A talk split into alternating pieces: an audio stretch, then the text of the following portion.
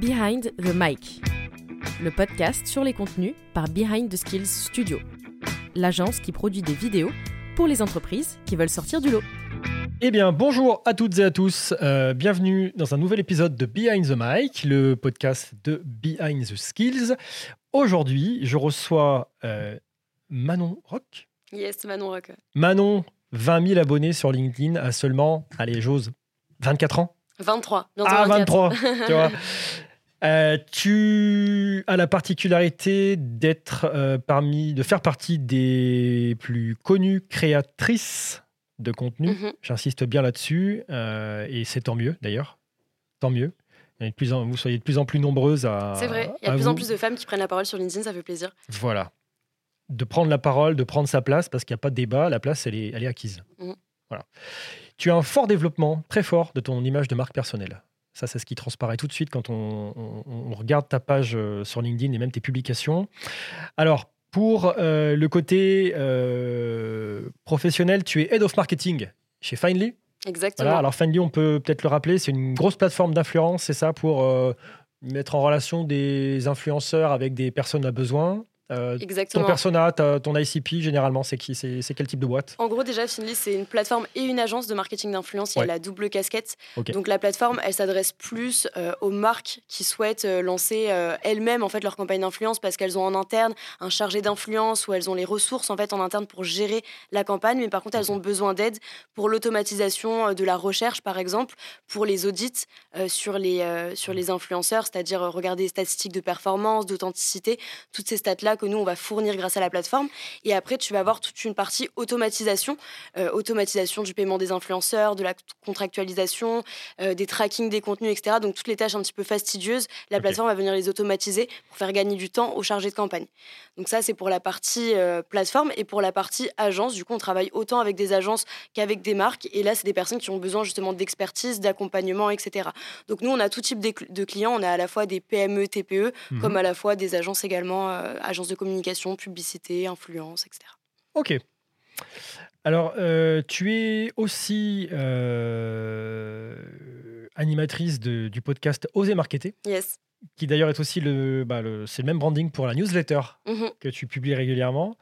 Et tu es en dehors de Findly aussi euh, bah, à ton propre compte en tant que freelance pour euh, dispenser des, des conseils, de la formation euh, et de l'aide aussi en création de contenu dans toute la, la grande galaxie du marketing et de la communication.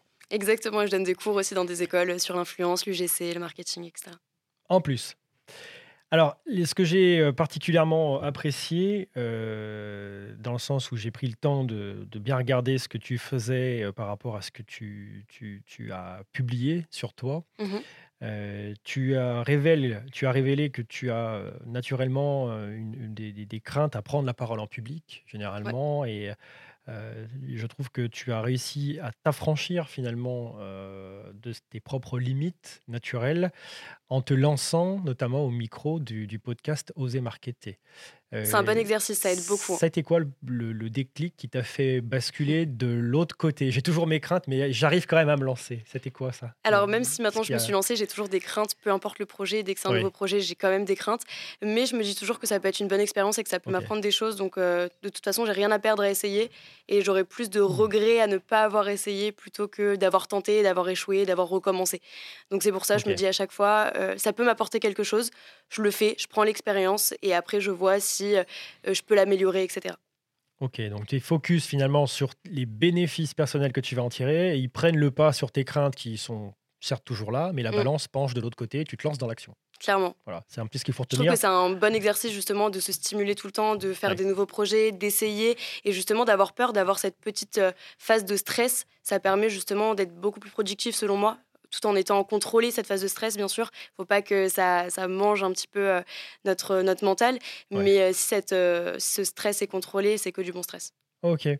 Et bah, dans tout le florilège de contenu que tu publies, hein, ils, sont, ils sont nombreux. hein, on, a, on a bien sûr, euh, c'est pas l'objet de l'émission d'aujourd'hui de faire toute la liste complète à, à l'après-vert, mais euh, quels, quels sont finalement les enseignements que tu as tirés déjà d'un point de vue euh, bonnes actions à mettre en, en œuvre quand on veut se lancer dans la création de contenu?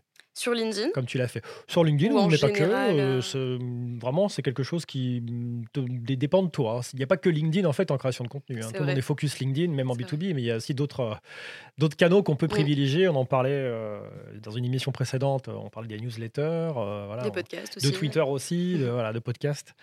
Donc, selon toi, qu'est-ce qui pourrait finalement être déjà une bonne, euh, une bonne to-do, une bonne action, une BA en fait pour, euh, pour conseiller quelqu'un qui voudrait se lancer? Alors déjà, ça va être de lister toutes ces idées. Euh, de tout, tout, tout lister. Euh, dans la journée, moi, j'ai tout le temps mon téléphone. Il y a tout le temps euh, Notion qui est, qui est ouvert. Dès que j'ai une idée, je vais la noter. Je la développe pas forcément, mais je la note et je la reprendrai plus tard ou je la développerai. Et en fait, il y a plein de choses au quotidien qui vont nous donner des idées. Et le tout, c'est de pas dire je vais y repenser quand je serai en train d'écrire. Non, il faut se dire je la note maintenant et je la, je la développerai plus tard. Donc il y a déjà ça, tout noter, noter toutes ces idées pour les développer plus tard, être hyper organisé. Moi, l'organisation, c'est ce qui me permet d'être hyper productive aussi. Euh, j'utilise la, la, méthode block, time blocking. D'ailleurs mon post d'aujourd'hui sur LinkedIn. Et en gros, ça me permet, par exemple, euh, sur euh, LinkedIn, de prendre deux heures le lundi pour créer du contenu. Sur le podcast, de prendre trois heures le mercredi pour créer du contenu, etc. En fait, le faire par bloc, ça permet de stimuler sa productivité. Et vu que notre cerveau n'est pas non plus multitâche, ça permet de se concentrer et d'être vraiment focus à 100% sur une mission mmh. qui est produire du contenu LinkedIn ou produire du contenu pour un podcast, etc. Après, un autre conseil aussi, ça va être de faire de l'A-B testing sur tout ce qu'on fait, parce que c'est pas la première publication qu'on va poster qui va fonctionner sur LinkedIn ou sur d'autres plateformes d'ailleurs. Euh, il faut justement regarder ce qui fonctionne, ce qui fonctionne pas, et c'est en faisant de l'A-B testing qu'on va trouver les bons formats. Oui, clairement. Ok, donc on rappellera encore une fois l'importance d'avoir son petit carnet personnel Clairement. Pour retenir ce que tu disais, hein, ayez votre, votre carnet personnel. euh, que ce soit un papier ou un écran, on s'en fiche, mais vraiment noter tout ce qui passe. De ce qui n'est pas noté, Manon, généralement, ce qui n'est pas noté, euh, dans les minutes qui suivent, c'est, c'est parti. C'est, on ne retient pas forcément euh, toujours ce qu'on avait à l'esprit et euh, bah, on ne le fera pas. Et c'est dommage parce qu'on a des bonnes idées toute la journée. ah oui, c'est voilà, l'environnement qui nous en Mm. professionnels, personnels, euh, d'autres créateurs de contenu aussi, elles ne sont pas les, sources d'idées qui manquent. Autre conseil aussi, si on veut créer du contenu, il faut d'abord consommer du contenu pour voir euh, comment euh, d'autres personnes abordent des thématiques, quelle manière ils ont de parler, etc. Et c'est bien parce que ça va permettre de façonner aussi son personal branding.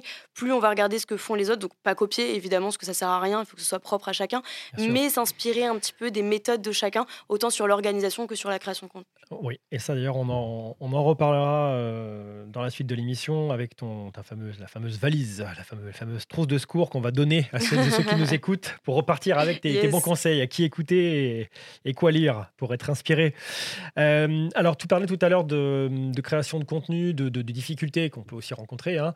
Alors, Là, je m'adresse à Manon, la créatrice de contenu. Euh, quelle a été, ce qu'on demande traditionnellement dans l'émission, ta, ta grosse difficulté Tu t'es pris les pieds dans le tapis un jour, c'était quoi? Qu'est-ce qui s'est passé et comment tu as géré la situation? Euh, Je pense que c'est euh, le lancement de mon podcast, du coup, Oser Marketer. Oui.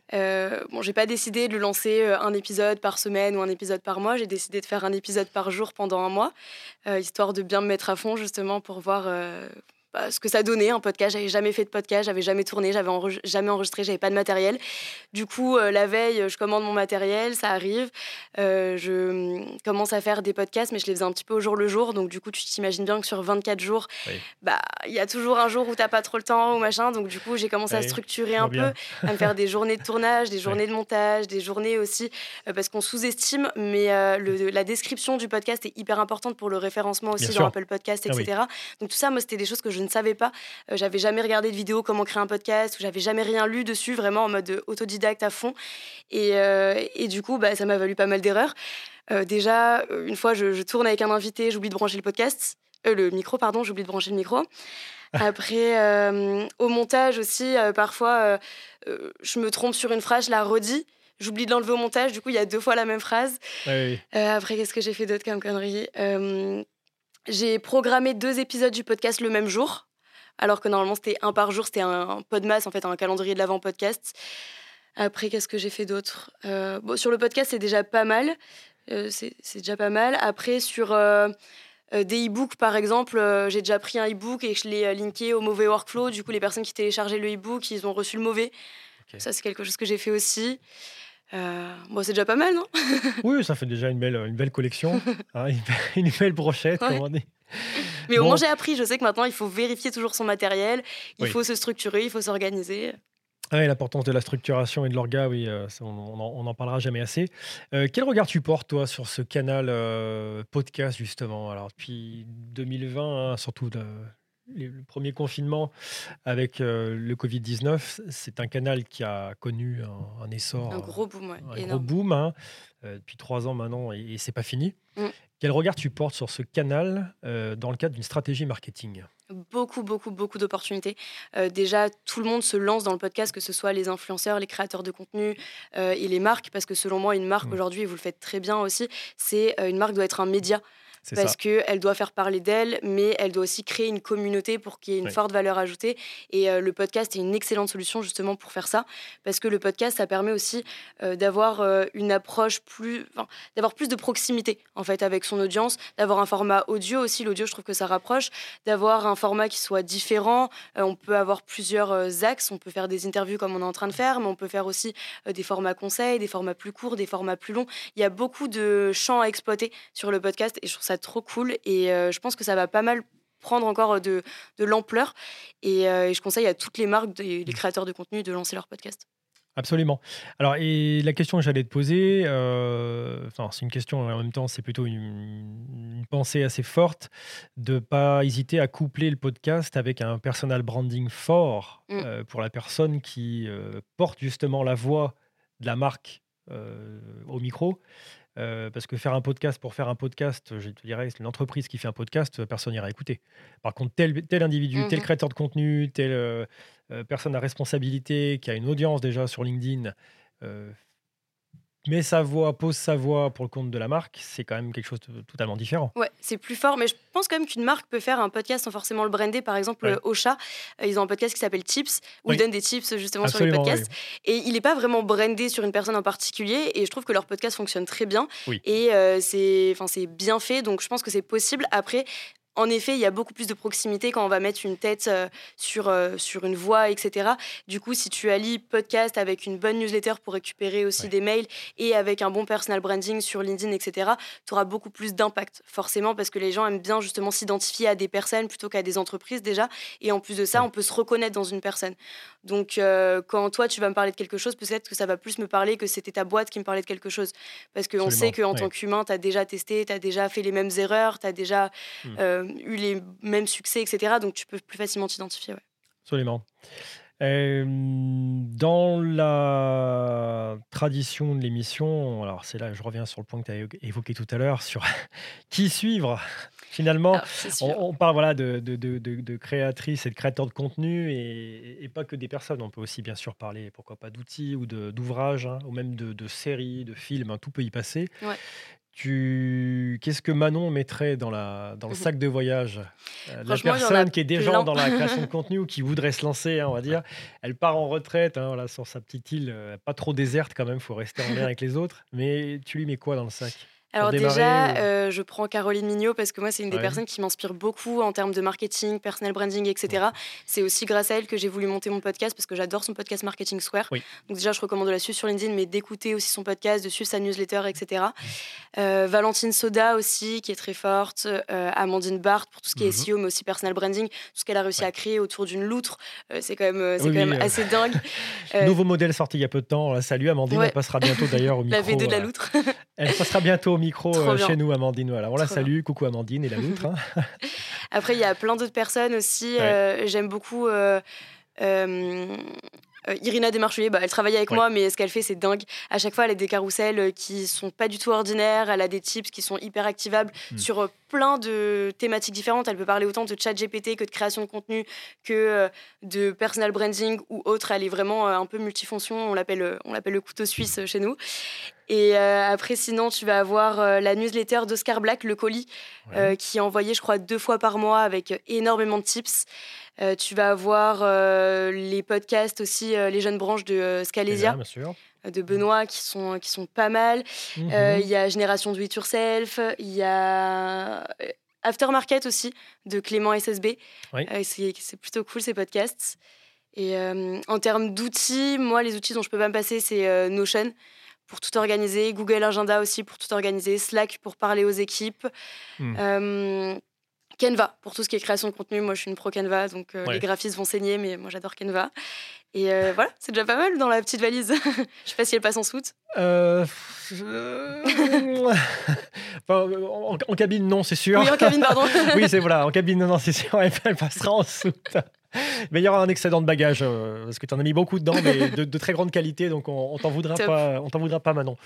Euh, super. Écoute, le, on manquera pas de mettre dans les la description de l'épisode tout ce qui concerne voilà ton, ta création de contenu, notamment les liens de ton podcast et ta newsletter Oser Marketer mm-hmm. hein, pour te suivre. Et puis surtout, voilà, pour ceux qui ne te connaissent pas encore, il y en a probablement qui nous écoutent et qui ne le savent pas, qui est Manon Rock, bah, d'aller te voir, de rentrer en contact avec toi et de s'engager sur les contenus, tout simplement. Voilà. Merci Manon d'être passé dans vos micros de, de Behind the Mic. Bah écoute, merci de m'avoir invité et ah, hâte de refaire des projets euh, avec toi et avec toute l'équipe. Ah bah c'est super sympa et à très bientôt. Bye bye. merci à vous d'avoir écouté ce podcast jusqu'à la fin. N'hésitez pas à nous recommander et à mettre 5 étoiles s'il vous a plu. Retrouvez tous nos épisodes sur vos plateformes d'écoute habituelles à bientôt pour un nouvel épisode de Behind the Mic, un podcast réalisé par Behind the Skills.